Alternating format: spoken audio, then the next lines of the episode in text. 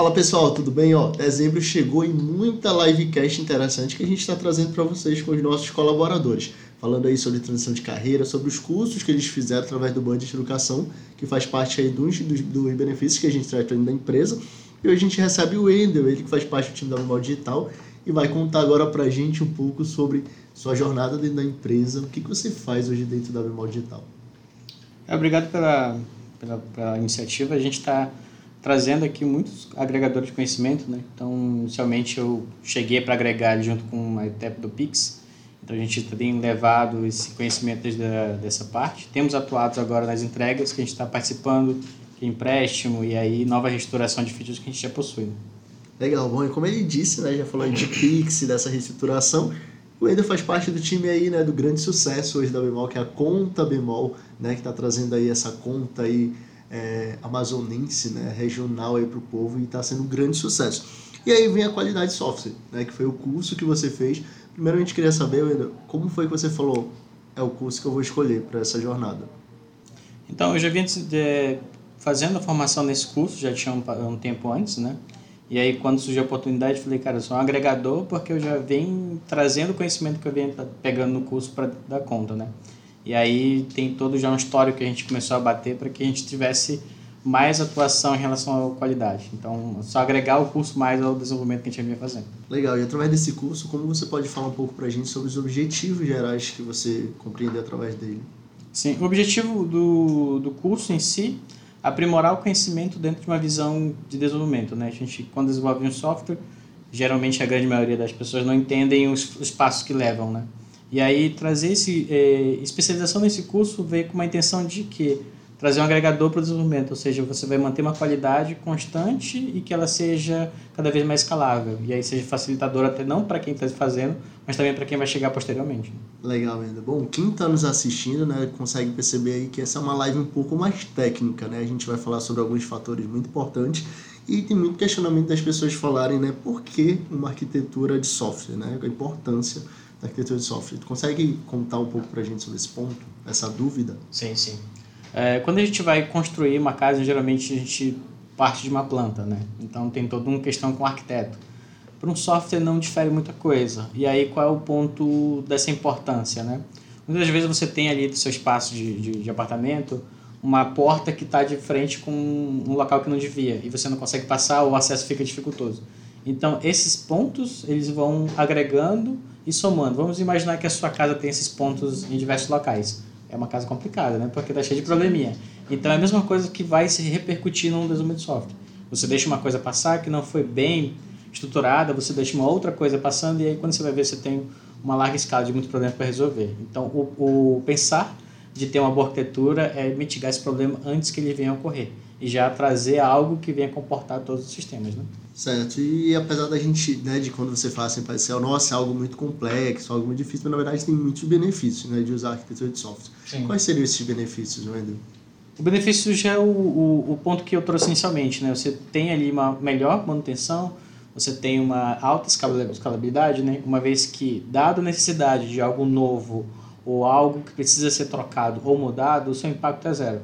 Você imagina o seguinte, né, você tem ali uma pilha de bloquinhos, você tem vários bloquinhos, você estruturou isso, fez uma boa arquitetura e quando você precisa tirar um bloquinho para corrigir, você tira uma parte, coloca outro e o impacto para baixo para cima é nulo, porque você mexeu só numa parte aqui específica.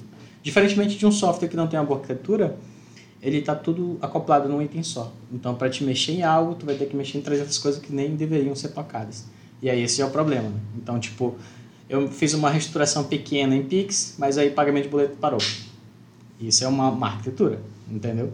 E aí trazendo essa qualidade é para que tudo que a gente vem entregar a partir de, de dessas últimas sessões, né, da, do Q1 e Q2 que a gente tem programado para conta, é trazer nesse ponto, ou seja, tudo sendo feito em bloquinhos, a gente vai fazendo entrega gradual e qualquer mudança, o impacto é zero nas demais coisas que já foram feitas. Legal. Bom, e aí quando você fala que você fez o curso, que você já conseguiu, né, junto com o time, implementar né, algumas coisas da, na conta bemol, né? O que você pode nos contar né, é, dessas implementações? A gente começou com, com o Pix lá atrás, trazendo uma visão de uma arquitetura A gente já trouxe essa ideia, mas ela não foi muito bem acolhida pela forma como os desenvolvedores faziam. E aí o que, que a gente trouxe uma segunda reentrada, né? A gente pegou todos os itens de, de qualidade e trouxe para debate. E aí não foi só uma implementação minha, foi minha junto com todo o time. Legal. Então a gente se reuniu inúmeras vezes, a gente levou em torno de duas semanas para definir o uso de arquitetura e se ela faria sentido para as features que estavam sendo feitas naquele momento e para as futuras. E quais impactos que ela causaria nas que já existiam. Então a gente estudou, verificou, todos os dias a gente conversava, tínhamos várias reuniões acaloradas, algumas até, e aí todo era tipo um contexto de pensamento. Eu trazia a minha visão do que a gente tem objetivo de qualidade e todo mundo já trazia seu know-how do que já tinha feito. Então era assim, ah, eu já fiz isso, mas isso deu errado. Então beleza, a gente já não segue para esse caminho. Mas num ponto de qualidade, a gente precisa melhorar nesse item, beleza? Então a gente pode. E aí a gente ia construindo junto de que modo a gente ia atuar nessa arquitetura. E aí com o time a gente definiu um uso que hoje está empregado em empréstimo e vai ser a nova saída para o Onboard V2 bacana, ó, vocês já estão vendo as grandes novidades que estão chegando, né? O Ender já está adiantando aí nesse final de ano.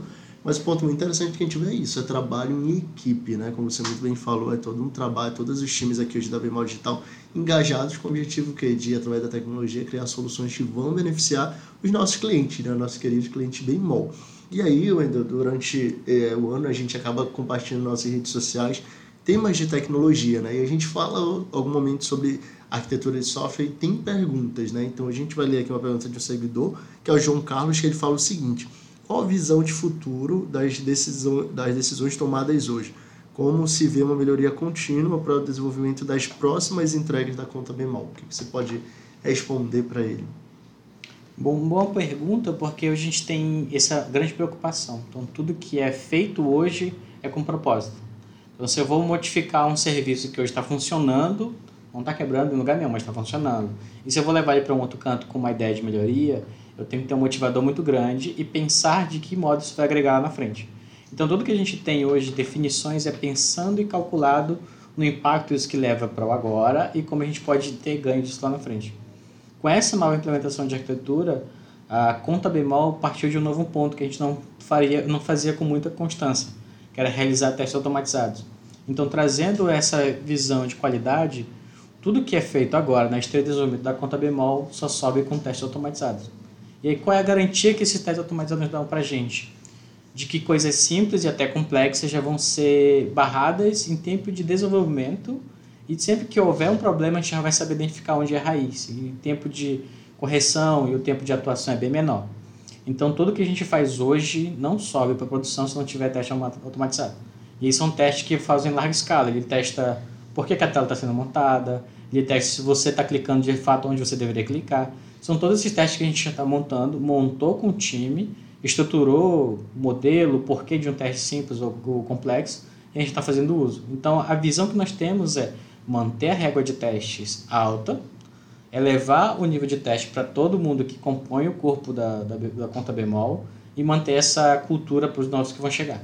Legal. Bom, e aí quem está acompanhando a gente, né? A gente sabe que tem muita gente que acompanha que já é da área, né? Quer saber mais informações, mas assim, quem está começando, gostou né, dessa informação que está começando na área de tecnologia, os universitários, a gente tem inclusive o BD, né? O BDXP, que é um grande projeto da memória digital que a gente chega nas universidades e leva conteúdos tech.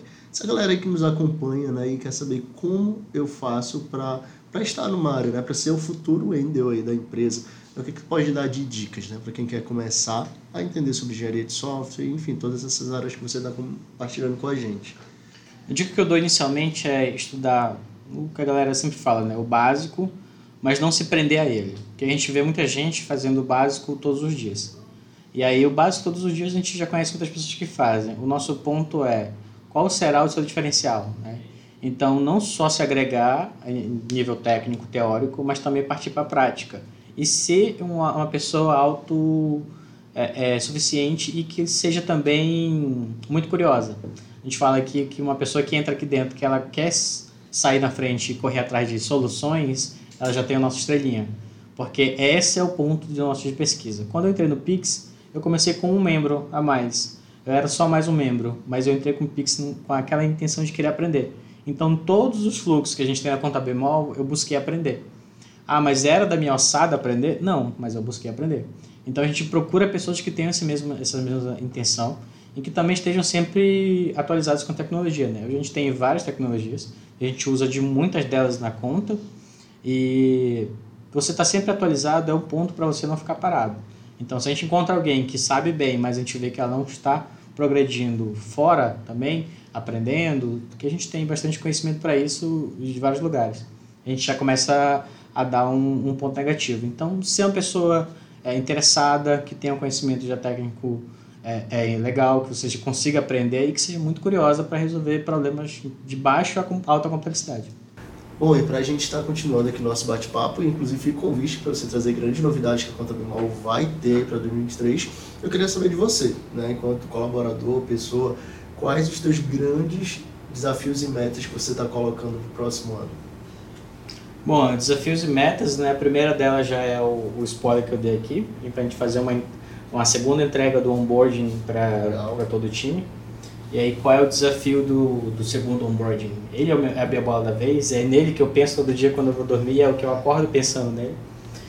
Porque ele vem com uma outra, segunda proposta, né? Você deixar o usuário mais livre para corrigir seus próprios problemas. Então, hoje a gente fala de um onboarding na conta BMAL, você só segue, você não consegue voltar, e se você quiser voltar, você tem que reiniciar a aplicação.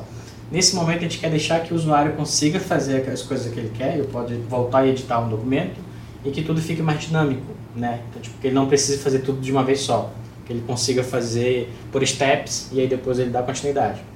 Então, a minha meta é concluir o onboarding V2, junto também com todo o meu time.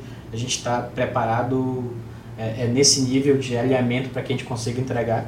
E também a segunda meta é a gente fazer uma grande melhoria também no que cabe ao Pix. Né? A gente já começou a fazer, já estamos em andamento, e a gente tem como meta entregar ela até pelo menos o primeiro quarto de 2023. Bacana, Leonel. Mais uma vez, muito obrigado. Foi um prazer imenso entender um pouco dessa jornada, conhecer inclusive as novidades. Né? A gente é colaborador, mas também é cliente da Conta Bemol. E fica aí para quem está nos assistindo, né? O convite aí, acesse as redes sociais da Conta Bemol, crie né? Sua, sua conta, vem muita novidade. Já estou vendo que está vindo grandes novidades para esse final do ano. Empréstimo já foi lançado. É isso, exatamente o que eu estava pensando, empréstimo direto na conta. Bom, tudo isso e muito mais só a Conta Bemol oferece para você. E é através dessa novidade que a gente encerra o nosso podcast. Agradecendo você pela audiência, ó. Acompanhe nosso Instagram, nossas redes sociais, no YouTube e tal, porque a gente vai estar no Spotify e no YouTube ao mesmo tempo, trazendo essa inovação aqui no que a gente oferece de conteúdo para quem está nos assistindo. E para você, muito obrigado e até o próximo episódio. Tchau, tchau, pessoal!